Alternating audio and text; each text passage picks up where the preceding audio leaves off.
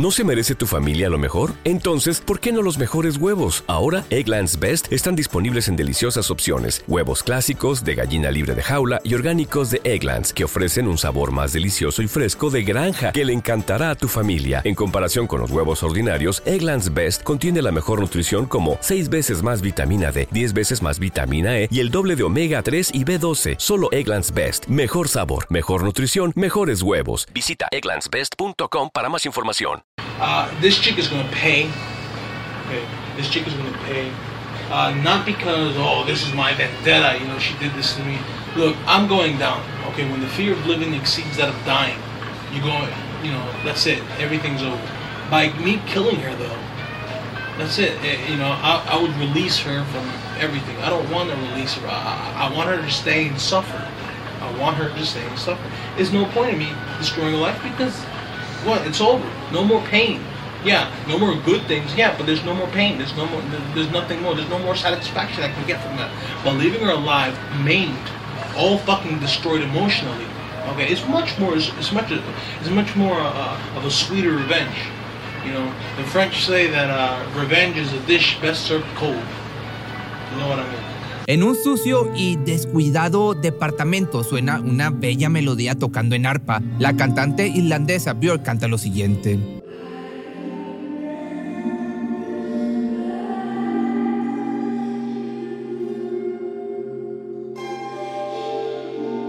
En una televisión análoga se aprecia congelado en un fotograma el delicado rostro de la intérprete de este tema. A pesar de la calmante atmósfera que esta música evoca, Ricardo López se encuentra agitado y sudoroso, sentado en una silla, inhala y exhala exageradamente. Detrás de él hay un letrero que dice, Lo mejor de mí, septiembre 12. Su cabeza está rapada y su cara pintada de color rojo y verde. Frente a él, una cámara montada en un tripié lo graba. Ricardo tiene un revólver en sus manos, pero la canción continúa.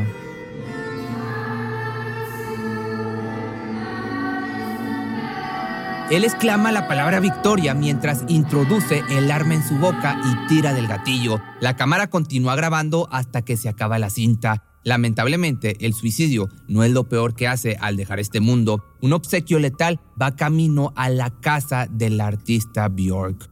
La historia de Ricardo es una historia de obsesión, acoso y trastornos mentales. Finalmente buscaría herir a la misma persona que adoraba tanto, pero antes de perder la cabeza, déjame te cuento quién era Ricardo. López nació en Uruguay el 14 de enero del año del 75. En su niñez, su familia se muda a Estados Unidos, buscando una nueva vida en Lawrenceville, esto en Georgia. El joven es introvertido, pero digamos que agradable y aparte se lleva muy bien con su familia. Él padece del síndrome de Klinefelter, cuyos efectos son infertilidad, miembro y testículos pequeños y grandes pechos. A pesar de tener unos cuantos amigos hombres, se le dificulta mucho entablar una amistad con cualquier chica. Tiene muchas inseguridades por su cuerpo. Así es como me siento ahora, pero no siempre me sentí así, especialmente conforme iba creciendo. Quiero decir, tenía la esperanza y así, con las mujeres, aunque estaba gordo y esto y lo otro, pero aún así tenía la esperanza. Esto lo dice en una de sus cintas. Ricardo es un estudiante brillante y aplicado, pero decide dejar la preparatoria para convertirse en un artista. Aún abandonando sus estudios, no logra perseguir ese sueño. Por más que los desea, sus sentimientos de miedo e inferioridad lo hacen estancarse. Le preocupa ser rechazado en la escuela de arte. Su hermano, por otro lado, tiene un negocio de exterminación de plagas, así que logra conseguir un empleo ahí, aunque solo trabaja de manera intermitente. Ya a sus 17 años se ha vuelto más apartado de quienes lo rodean y para evadir su triste y solitaria realidad se adentra cada vez más en el mundo de fantasía y obsesión por celebridades. A sus 18 años ve un video del artista Björk y de inmediato se enamora, investiga y reúne toda la información que puede sobre su vida, sigue de cerca su carrera y le escribe bastantes cartas. En un principio, ella es su musa, su fuente de inspiración que lo motiva a seguir creciendo. En ocasiones dibuja e incluso hace una escultura del rostro de la cantante. También escribe frecuentemente en su diario. En él expresa el gran deseo de ser aceptado por ella y convertirse en una persona que tuviera un efecto en la vida de ella. Dice fantasear con inventar una máquina del tiempo para viajar a la década de los 70 y hacerse amigo de esta persona, de esta artista en su niñez. Aunque frecuentemente cuenta este tipo de deseos, nunca tienen una, digamos, connotación sexual. I never really saw her, uh, her as far as her beauty. I never really saw her as you know elegant and this and that. She's always been cute and, and, and smiling and you know. And, and the way I see her, like like a daughter type of figure. You know, the most I've ever wanted to do with her is just hold, you know, just like oh, I've had many fantasies of just holding her, you know, not being in a relationship with her because I'm no good for that, but just, oh man, I mean, I mean, I've asked, I, I've, mastered the art of self uh, embracement. Just, just let yourself go and just, you know, her holding me. You know, so oh, it'll be you know. En su diario incluso escribe lo siguiente. No podría tener sexo con Björk porque yo la amo.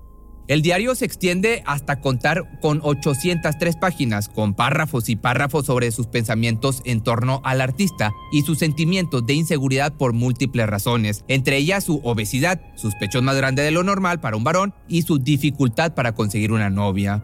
Esto me ha dado algo, ¿sabes? Estar enamorado, tener una obsesión es una sensación eufórica y estoy muy feliz. He tenido algo que esperar cada día, esto lo escribe el joven. Tras tres largos años de soledad y obsesión, en una revista de Entertainment Weekly, él lee una noticia sobre el nuevo novio de la cantante. Es un DJ británico llamado Goldie, Ricardo, te podrás imaginar, arde por dentro, no solo porque otra persona tiene el lugar que él tanto desea en la vida de su único y más grande amor, sino porque Goldie es de raza negra. A pesar de que él también es parte de una minoría por su origen uruguayo, López es un racista que no acepta que una persona negra tenga el privilegio de estar con su persona favorita. En su, digamos, retorcida realidad se sintió traicionado. Look at this beautiful face. Whoa. She's fucking a nigger. Yes. Fucking nigger. That's. That's it. Okay. I don't give a shit about him. So be whose fault is that? That's right. That's her fault. Ricardo deja de escribir en su diario y consiguió una cámara de video. El día de su cumpleaños número 21, su propósito es principalmente documentar su vida, su arte y su plan de venganza. What the hell? You're my mirror. You know, that's what it is. It doesn't matter what I um, say, even though this becomes permanent. You know, that's what you are basically. You're my mirror. I feel better. I feel be- better. Comfort is what I seek in speaking to you. Something with uh, I don't know, something that makes me feel better. For a long time, I've been speaking into the mirror being my. Constantemente se graba hablando solo en su departamento en Florida. Por medio de estas cintas, de las cuales te voy a estar dejando aquí varios ejemplos, se aprecia cómo va descendiendo peldaño por peldaño hasta la locura. Llega a un total de casi 20 horas de material grabado a lo largo de unos cuantos meses. En algunos videos se muestra sin ropa, quejándose de su propio cuerpo. También se queja constantemente de la relación que tanto envidia y muestra su departamento al cual se refiere como una posilga. Su obsesión lo consume cada vez más, alejándose totalmente de la realidad. La ira de Ricardo en torno a la relación de Björk con Gotti se intensifica y llega a tal grado que decide matar al artista.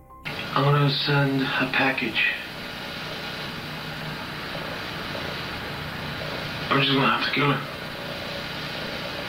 And I'm gonna have to kill myself.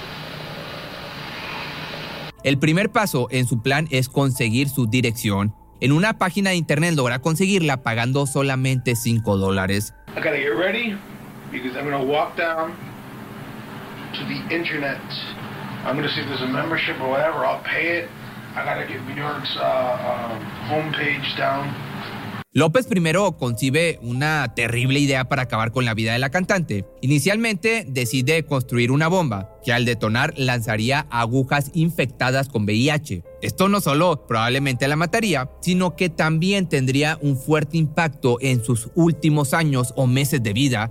Conforme aterriza la perturbadora idea, se da cuenta de las muchas dificultades. Una de sus principales obstáculos sería conseguir sangre infectada del virus. Entonces decide cambiar su plan. Enviará un paquete, un libro bomba que al detonar rociará ácido sulfúrico al rostro de quien sea que lo abra. Acabo de hacer un deliciosamente sádico plan. Esto lo dice Ricardo en su diario.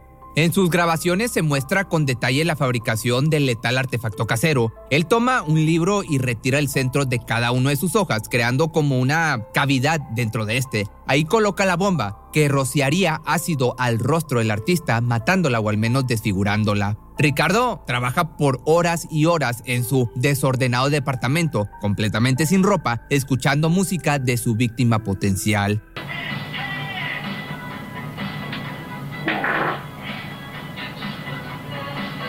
Para asegurarse que ella lo va a abrir, disfraza el libro como un envío del sello discográfico del artista, acompañado de una carta. La haría creer que se requiere una banda sonora compuesta por ella para la película basada en dicho libro. Sería una invitación a abrirlo y leerlo, llevándola a un trágico final. Así la mañana del 12 de septiembre del año del 96, Ricardo graba el último capítulo de su video diario. La última cinta titulada Último Día, Ricardo López, comienza con él preparándose para ir a la oficina postal y enviar este libro bomba. Dice a la cámara que está muy nervioso por lo que lleva consigo un arma de fuego. López tomaría su propia vida en caso de ser descubierto o de despertar alguna sospecha en el acto. Prefería la muerte que ser arrestado. El paquete es recibido sin problemas en la central de correos, así que regresa sin más a casa. Ya una vez en su departamento continúa con su grabación, pone música, obvio música de Björk, y se quita la ropa. La música continúa y él se rapa la cabeza, también tiñe su cara de rojo y verde con pintura. Según analistas del crimen, su extraña apariencia lo haría disociarse de sí mismo, como diciendo, ese no soy yo, es más fácil así. Todo esto al verse al espejo. Ricardo toma asiento frente a la cámara y graba un último mensaje para el mundo. I've got my gun. I just want to say that uh, my last words are my last words. Well, fuck the world. That's my last words. And uh, fuck Bjork and her and her nigger loving self. Um, the chances of it being entirely successful like I said before, uh, I, I'm not gonna count on it. But nonetheless, it being out there, I consider it uh, a great venture. Nonetheless, I was gonna die anyway, not because of her, but uh, rather because of my own reasons. Con el arma ya cargada, este personaje ahora comenta lo siguiente. I feel a little nervous now. Definitely not drunk. I am completely not depressed. I know exactly what I'm doing. It is cocked back. It's ready to roll. Oh man, the waiting is killing me. Ricardo, impaciente, adelanta a la siguiente canción en su reproductor, el cover de un estándar de jazz llamado Yo te recuerdo, obviamente cantado por Björk. Y cuando esto comienza, el joven dice lo siguiente. This is, this is the last song. After this, I'm dead. Sus últimos minutos son casi como si la cantante lo arrullara antes de dormir, como si lo acompañara a la eternidad de la mano. Al decir que tomaría su propia vida justo al terminar la canción, lo hace más inminente. No hay vuelta atrás de esta bella y trágica cuenta regresiva. Björk canta el último verso, y es entonces cuando Ricardo toma su propia vida. El letrero que queda detrás de él con el texto que dice lo mejor de mí y la fecha de su muerte permanece intacto. Se cree que él esperaba teñirlo de rojo con su sangre y tejido cerebral al dispararse en la boca, pero pues esto no fue así. La munición que utilizó para su revólver calibre 38 era, para su mala suerte, de punta hueca, por lo que genera un gran daño en su cerebro, pero no sale por la parte de atrás de su cabeza. El video de su muerte es sorpresivamente fácil de encontrar en internet, pero no es recomendable verlo y por obvias razones no te lo puedo dejar aquí en YouTube, pero esto te lo voy a dejar en mi página web que es pepemisterio.com. Ahí lo vas a poder encontrar.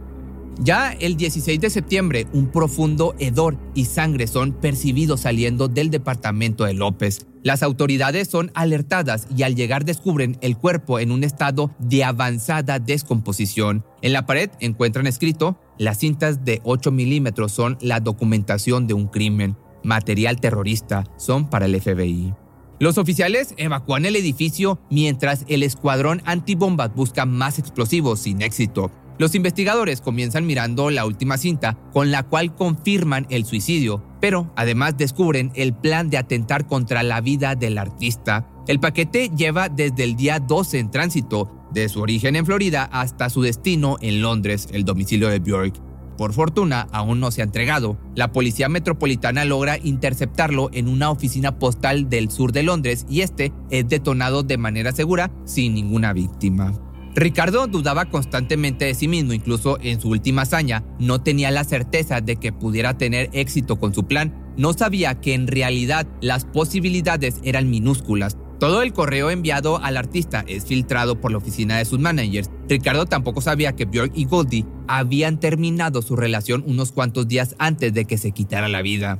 Que aquí es donde yo me pregunto, ¿eso habría cambiado el destino del joven? Probablemente no.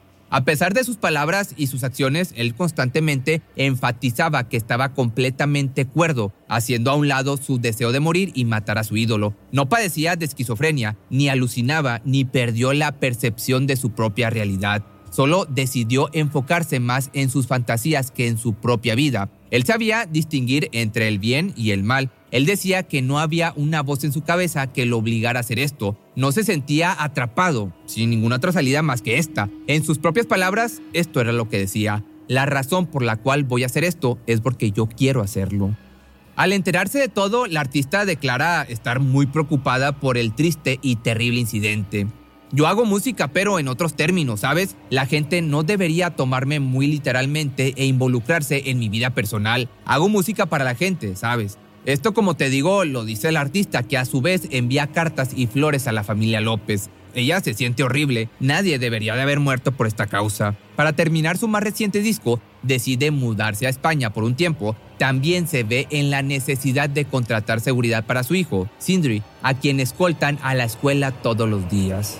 Ya en el año del 97, a un año de la muerte de Ricardo, la artista se permite hablar más abiertamente del caso. Ella dice lo siguiente.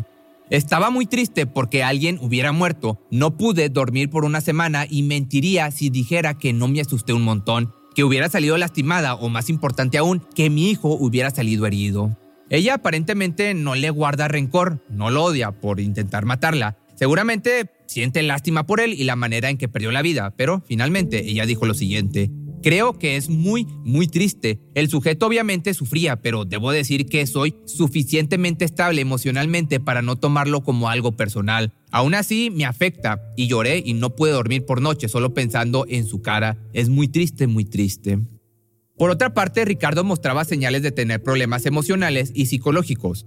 Aquí la pregunta es, ¿acaso nunca recibió ayuda o algún tipo de consejo? La familia López y sus amigos estaban al tanto de su obsesión con Björk. Ellos expresan que no tenían idea de los pensamientos violentos o que fuera capaz de tales acciones.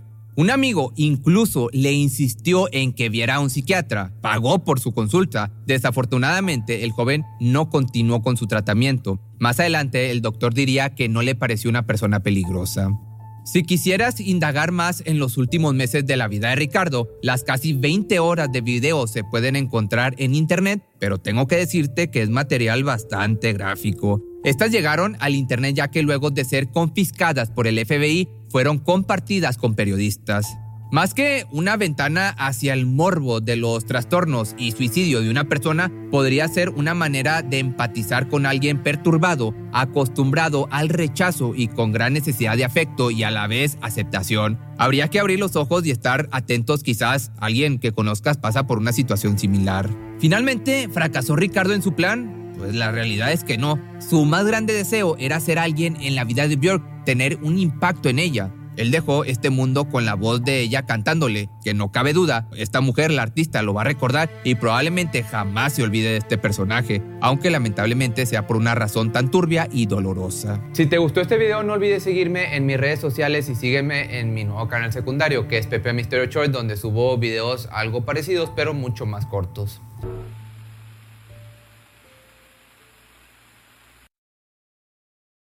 Cuando el tráfico te sube la presión, nada mejor que una buena canción. Cuando las noticias ocupen tu atención, enfócate en lo que te alegra el corazón. Y cuando te sientas mal, un buen médico te ayuda a sanar.